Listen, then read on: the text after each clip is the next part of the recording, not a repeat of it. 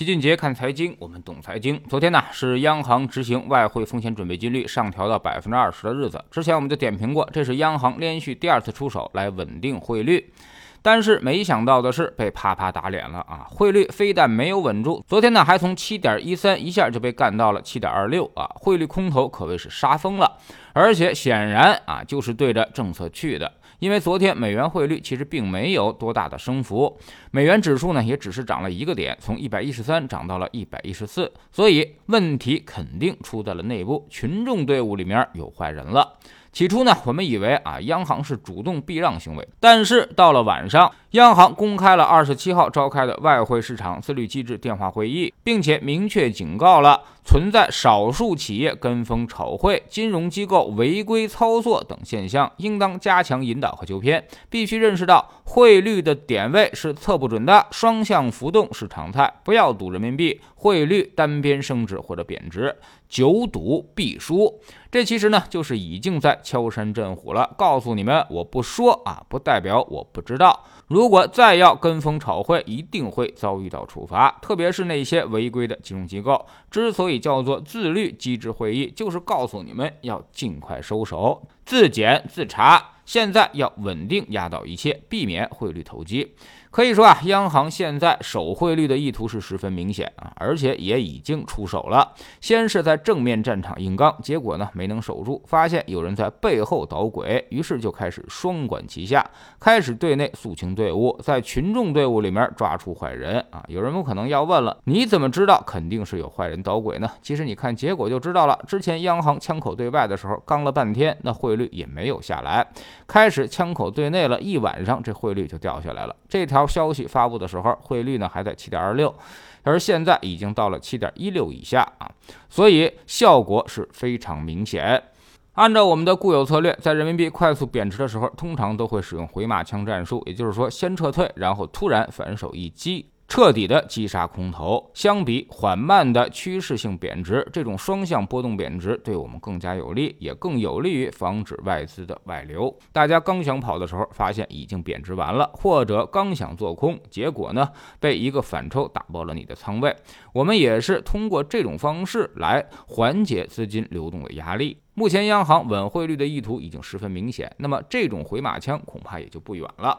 即便要继续贬值，也要先杀掉空头，计其再说。另外，昨天晚上呢还出现了一件怪事儿：英国央行宣布无限量临时购买二十年期以上的长期国债，稳定市场，英债价格暴涨，长期利率大跌，而美债利率也跟随崩溃，大幅下行。本来都升到了百分之四，但一个晚上的时间突然回到了百分之三点七，又回到了九月二十六号以前。的位置，这个呢也让大家是匪夷所思，造成了预期上的混乱。大家都在想，英国央行都已经扛不住了，那美联储是否还会继续扛呢？所以有部分交易员就开始赌政策的放松啊。不过美债利率波动加剧，往往也就意味着利率的顶部迹象出现，比如二零二一年的三月和二零二二年的五月，起码是阶段性见顶的信号。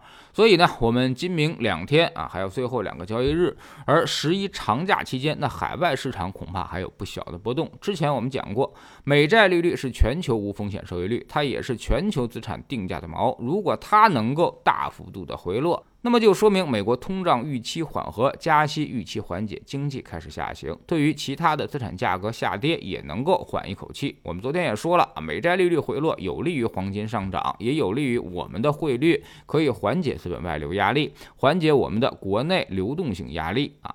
因为现在的中美利差倒挂的实在是太厉害了啊！第三呢，就是美债利率如果能够下去，也有利于我们这边的成长股表现，创业板和科创板的压力会减轻不少。好但是注意，这并不是预测，而是逻辑啊！现在没办法判断美债利率肯定下行，现在属于是一场博弈当中，市场始终在交易着放松的预期，而美联储则显然不愿意给这个预期。那么就看看后续美联储是否还有更鹰的表态。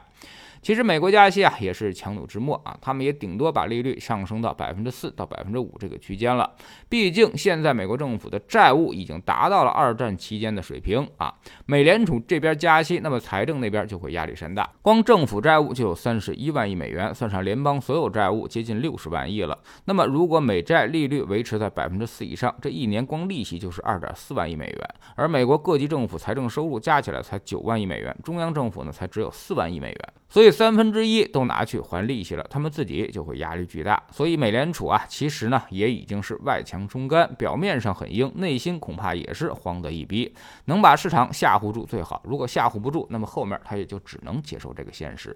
所以现在国际局势很微妙，就看谁先乱，看谁先挺不住。在这个时候，谁能够率先稳住，率先进入复苏周期，那么全世界的钱就会追着往他这里跑。所以短期的阵痛不算什么。不经历风雨，也就没办法见到最后的彩虹。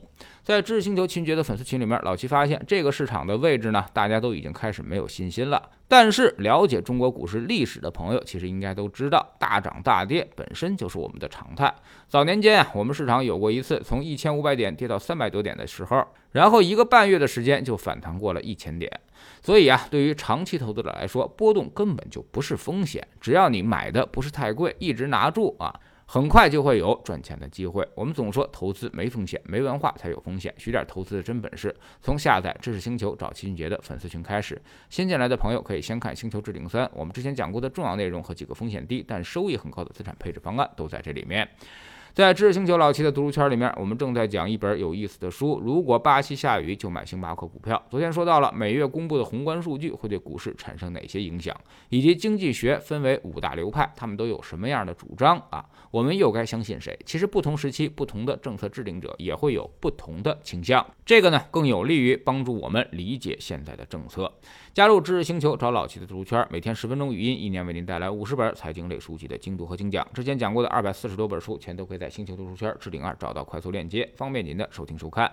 苹果用户请到齐俊杰看财经同名公众号，扫描二维码加入。三天之内不满意，可以在星球 APP 右上角自己全额退款。欢迎过来体验一下，给自己一个改变人生的机会。喜马拉雅的小伙伴可以在 APP 顶部搜索栏直接搜索齐俊杰的投资书友会，老齐每天讲的市场策略和组合配置以及讲过的书都在这里面。读万卷书，行万里路，让自己获得提升的同时，也可以产生源源不断的投资收益。